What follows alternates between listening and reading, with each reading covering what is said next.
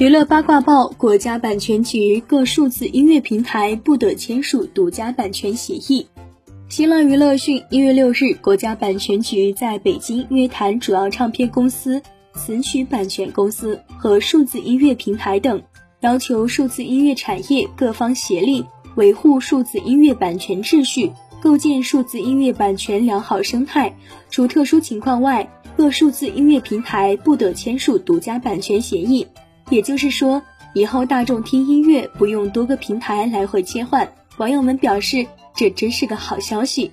微谈强调，各唱片公司、词曲版权公司、数字音乐平台应采取符合音乐传播规律、公平合理原则和国际惯例规则的授权模式，应通过保底金加实际加实际使用量分成模式结算。除特殊情况外，不得签署独家版权协议。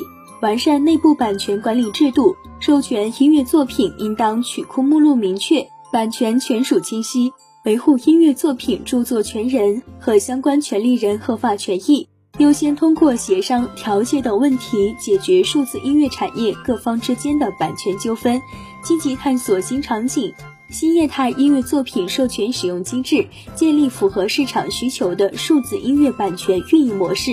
对此你怎么看？收藏订阅专辑，收听更多娱乐资讯。我们下期精彩继续。